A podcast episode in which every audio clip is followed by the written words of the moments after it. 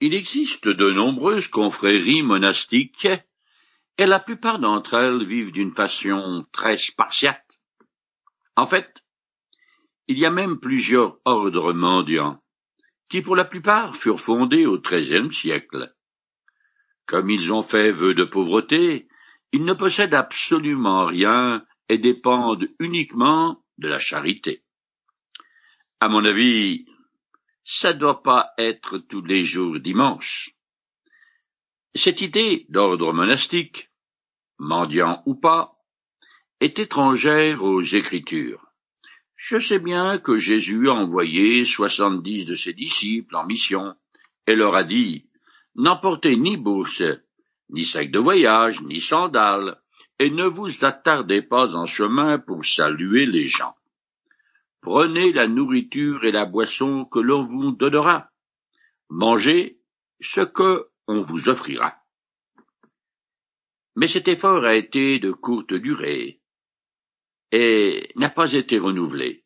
Par contre, les Écritures enseignent que les croyants doivent se réjouir et faire bonne chère devant l'Éternel.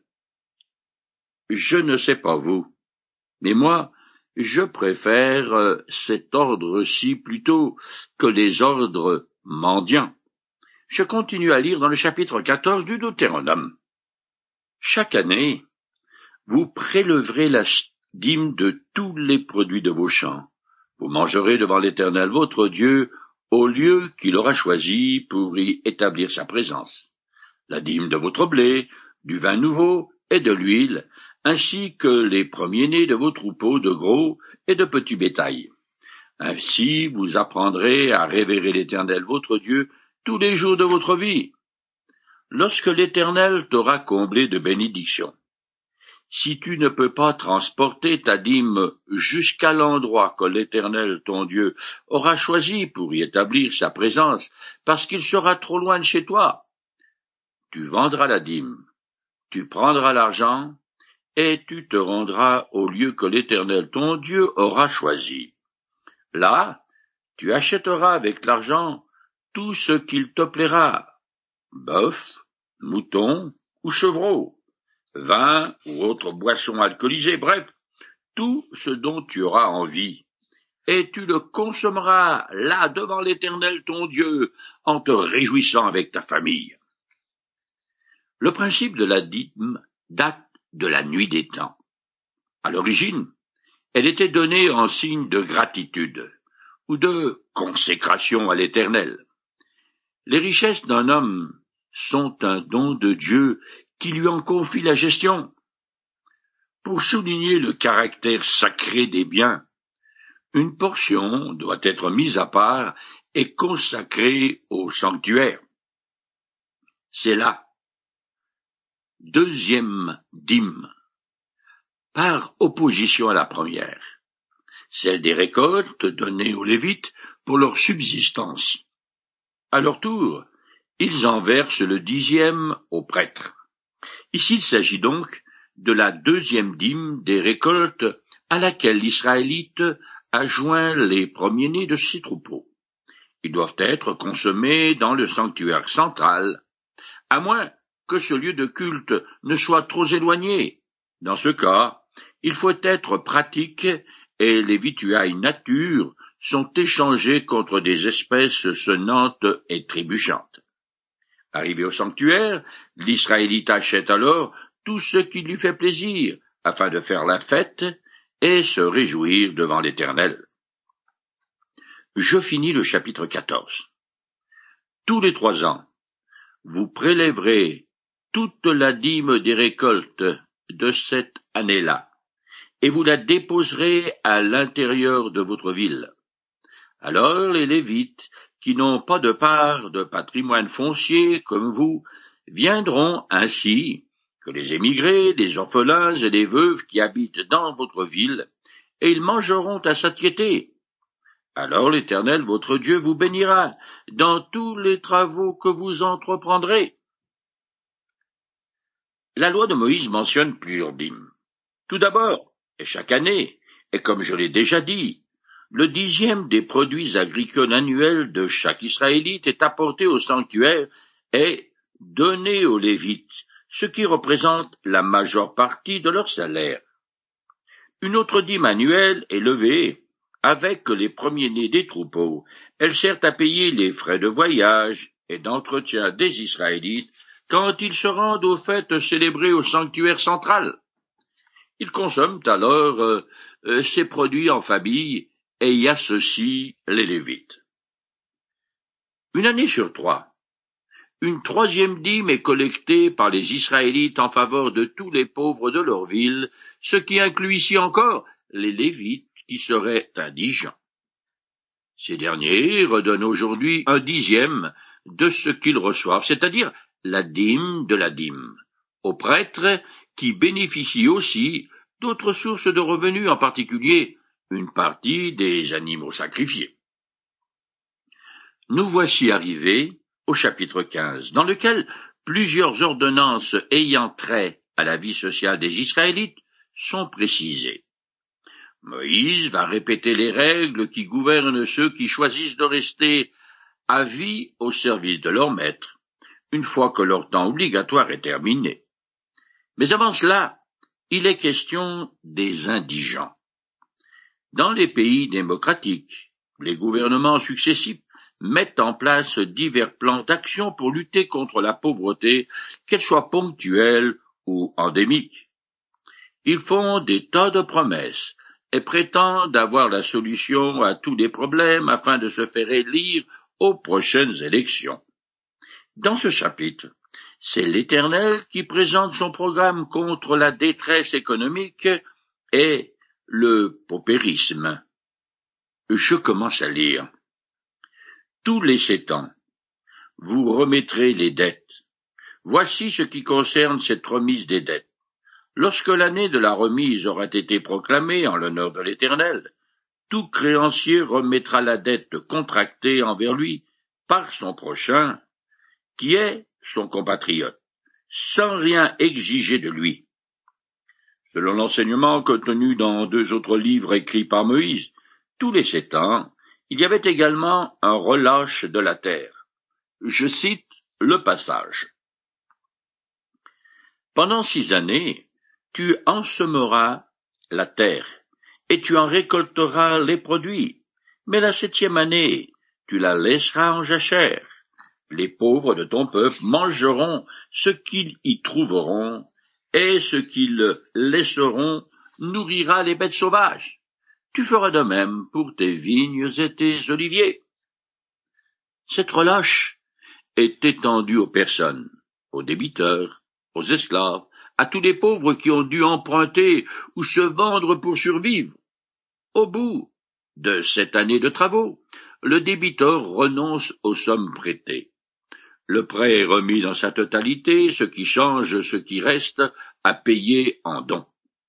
Cette loi permet de remettre les pendules à l'heure en quelque sorte. Elle a aussi un effet régulateur qui évite des disparités trop grandes entre les niveaux socio-économiques des familles. Nos systèmes capitalistes vont dans le sens contraire et encouragent les extrêmes. Ainsi, certaines personnes sont totalement démunies parce qu'elles ne travaillent pas pour une raison ou pour une autre, tandis que d'autres sont immensément riches et passent le plus clair de leur temps à s'amuser et à profiter de la vie. L'hyperlibéralisme sauvage permet à certains hommes d'affaires, PDG, athlètes ou acteurs de cinéma de gagner plusieurs millions d'euros ou de dollars par an, voire par mois, alors que beaucoup doivent se contenter d'une misère et survivre plutôt très mal. Les ordonnances de la loi de Moïse évitent tous ces excès. Je continue. Vous pourrez exiger des étrangers le remboursement de leurs dettes, mais vous annulerez les dettes de vos compatriotes envers vous. L'étranger dont il est question ici n'est pas l'homme non israélite établi en Israël et qui fait partie du peuple, mais quelqu'un qui a choisi de rester en dehors de l'alliance avec Dieu. Il s'agit probablement d'un marchand qui fait du commerce avec Israël. Étant hors du circuit social israélite. Il ne bénéficie pas de la loi de relâche. Je continue. En fait, il ne doit pas y avoir de pauvres parmi nous, car l'Éternel, votre Dieu, veut vous combler de bénédictions dans le pays qui vous donne comme patrimoine foncier pour que vous en preniez possession, à condition toutefois que vous l'écoutiez pour obéir à tous les commandements que je vous transmets aujourd'hui et pour les appliquer. Les bénédictions divines liées à l'obéissance aux commandements doivent assurer la prospérité de tout un chacun. Mais l'homme étant ce qu'il est, Dieu a aussi promulgué ces différentes lois dans le but de prévenir le paupérisme en Israël. Dans bien des villes du tiers-monde se juxtaposent une richesse scandaleuse et une misère extrême qui se caractérise par une mendicité outrancière. Les despotes, en particulier, amassent des sommes fabuleuses d'argent sale sur des comptes secrets de pays dont je ne citerai pas les noms. La corruption, la cruauté et la cupidité des uns font l'indigence des autres. L'homme est un loup pour l'homme. C'est très connu. Ce qui, à mon avis, est une preuve incontournable que le mal habite le cœur de chacun d'entre nous. Je ne vois pas d'autre explication possible. Moi-même, si je me trouvais dans les circonstances appropriées, je serais fort tenté et tout à fait capable de manifester le pire des vices. Ne dit-on pas l'occasion fait le larron? C'est aussi ce qui est arrivé à Israël. Je continue. Car l'Éternel votre Dieu vous bénira comme il vous l'a promis. Alors vous prêterez de l'argent à beaucoup de nations étrangères, sans jamais avoir besoin d'emprunter. En effet, vous dominerez beaucoup de nations, et aucune ne vous dominera. À cause de la bénédiction sans précédent dont jouira Israël, il deviendra le créancier de toutes les autres nations. Cette parole prophétique qui promet aux enfants d'Abraham la souveraineté financière sur les autres peuples s'est partiellement réalisée. En effet, les Juifs, malgré leur désobéissance à la loi, sont de tout temps devenus les dépositaires de beaucoup de richesses. On compte à leur acquis non seulement des institutions bancaires, mais aussi une grande quantité d'or et de pierres précieuses ainsi que de nombreuses œuvres d'art, du moins jusqu'à l'époque nazie. Dans le passé, la banque Rothschild a financé bon nombre de nations et aujourd'hui, Tel Aviv est, je crois, l'un des principaux centres mondiaux du façonnage et du commerce du diamant. Je continue le texte.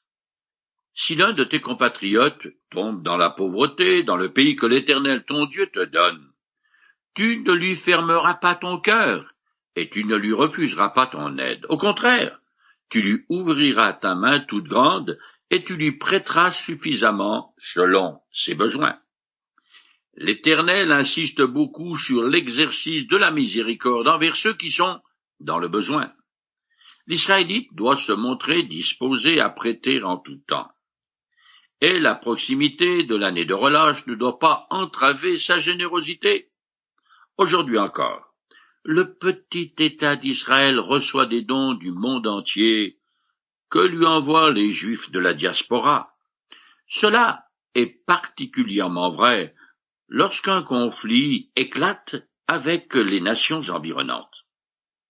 Lors de la guerre des six jours ou du Yom Kippour, les Israélites ont levé des fonds partout dans le monde, ce qui a permis à cet État insignifiant de se procurer les armes dont il avait besoin. Le principe d'aider son frère dans le besoin a aussi été enseigné par Jésus, puis par tous les autres du Nouveau Testament. Exercer sa miséricorde est l'une des marques de tous ceux qui, dans leur cœur, croient en Dieu.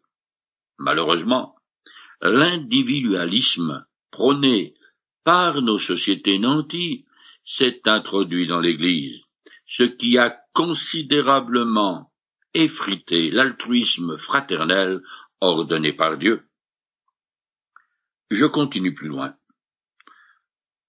Donne-lui généreusement et non pas à contre-cœur.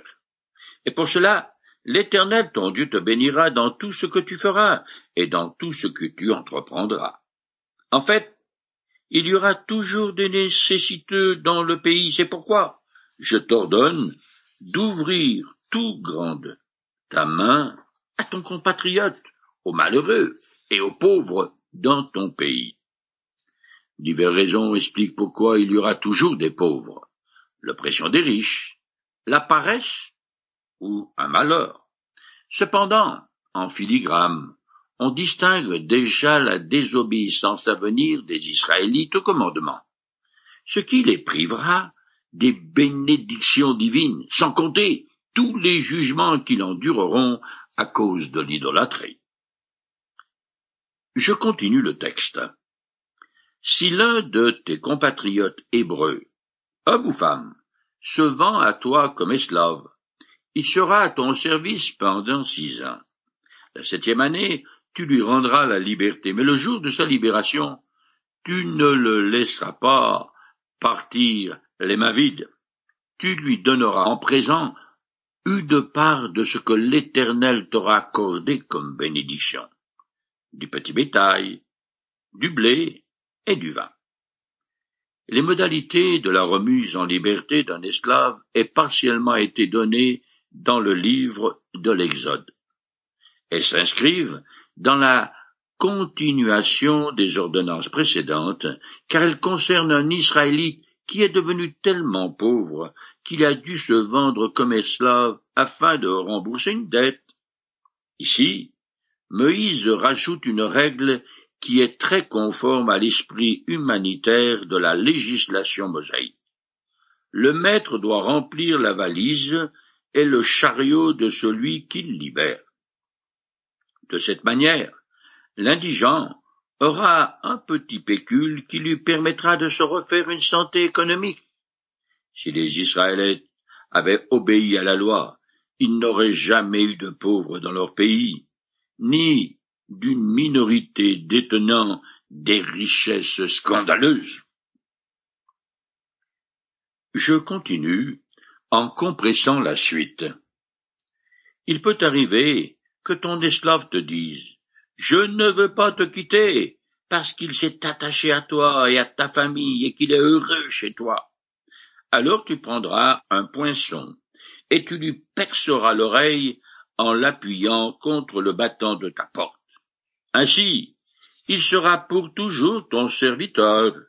Tu agiras de même pour ta servante. L'esclave qui choisit de demeurer comme tel est une image du Seigneur Jésus-Christ.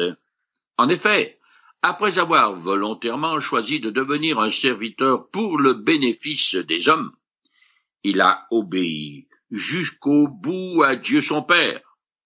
Je cite un passage du Nouveau Testament qui l'explique.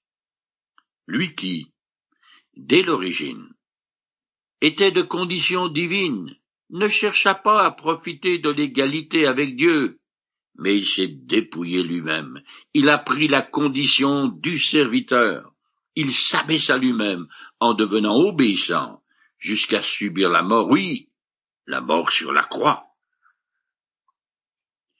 Jésus-Christ s'est identifié à la race humaine à tout jamais. Aujourd'hui même, et pour l'éternité, il porte toujours en lui sur son corps de ressuscité les stigmates du calvaire, les marques des clous et du coup de lance, et peut-être aussi de la couronne d'épines avec toutes les ordonnances relatives aux dîmes, à la remise des dettes et à la libération des esclaves.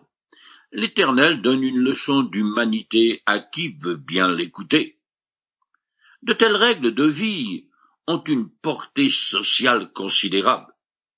Cet appel à la solidarité entre compatriotes et à la générosité envers les plus défavorisés est une manière pour l'Israélite de montrer sa reconnaissance envers l'Éternel qui l'a comblé de bienfaits. Ces lois soulignent aussi les droits de l'Éternel sur les terres cultivées, sur l'économie du pays et sur les relations sociales. Israël doit traiter les esclaves avec compassion, ce qui apparaît aussi dans d'autres écrits de Moïse. Je cite un passage. Si ton prochain, qui vit près de toi, devient pauvre et se vante à toi, tu le traiteras comme un ouvrier salarié ou comme un émigré. Alors il quittera ton service pour retourner dans sa famille et rentrer en possession du patrimoine de ses ancêtres. Car ceux que j'ai fait sortir d'Égypte sont mes serviteurs. Ils ne doivent pas être vendus comme esclaves. Parce que tu révères ton Dieu, tu ne le traiteras pas avec brutalité. La loi de Moïse interdit celui qui détient le pouvoir d'exploiter et de brutaliser son prochain. Cette ordonnance contraste fortement avec la pratique des nations environnantes, et plus tard de Rome, de l'Europe et des États-Unis, où l'esclave ne jouissait d'aucun droit. Nous arrivons au chapitre 16, où il est question des célébrations obligatoires, la Pâque, la Pentecôte et la fête des cabanes.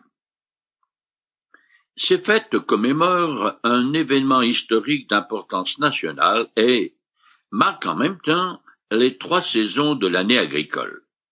Je commence à lire en compressant. Aie soin de célébrer la Pâque en l'honneur de l'Éternel ton Dieu, au cours du mois des épis. Car c'est au cours d'une nuit de ce mois-là que l'Éternel votre Dieu vous a fait sortir d'Égypte. Tu immoleras un bœuf, un mouton, ou une chèvre comme sacrifice pascal en l'honneur de l'Éternel ton Dieu, au lieu qu'il aura choisi pour y établir sa présence. Vous immolerez la victime le soir au coucher du soleil, c'est-à-dire au moment où vous êtes parti d'Égypte. Pendant six jours, vous mangerez du pain sans levain. Le septième jour, vous aurez une réunion cultuelle en l'honneur de l'Éternel votre Dieu. Vous ne ferez aucun travail ce jour-là. Le mois des épis, Habib, sera appelé plus tard Nisan. La Pâque est étroitement liée à la fête des pains sans levain qui la suit. Pour l'une, il faut sacrifier un agneau le soir, et pour l'autre un bélier et des taureaux. L'ordre de célébrer la Pâque est d'autant plus nécessaire que pendant son séjour au désert, le peuple ne l'a respecté qu'une seule fois. Elle commémore la libération de l'esclavage et la miséricorde divine lorsque la dernière des d'Égypte décima tous les premiers-nés égyptiens. Les Hébreux avaient alors reçu l'ordre d'enduire les battements de leurs portes d'entrée avec le sang d'un agneau sacrifié qui devait être mangé le quatorzième du mois au soir, et en toute hâte. Quand cette nuit-là, l'ange de la mort vint pour exercer le jugement de Dieu, il vit le sang qui protégeait tous ceux qui étaient à l'intérieur de la maison et passa outre.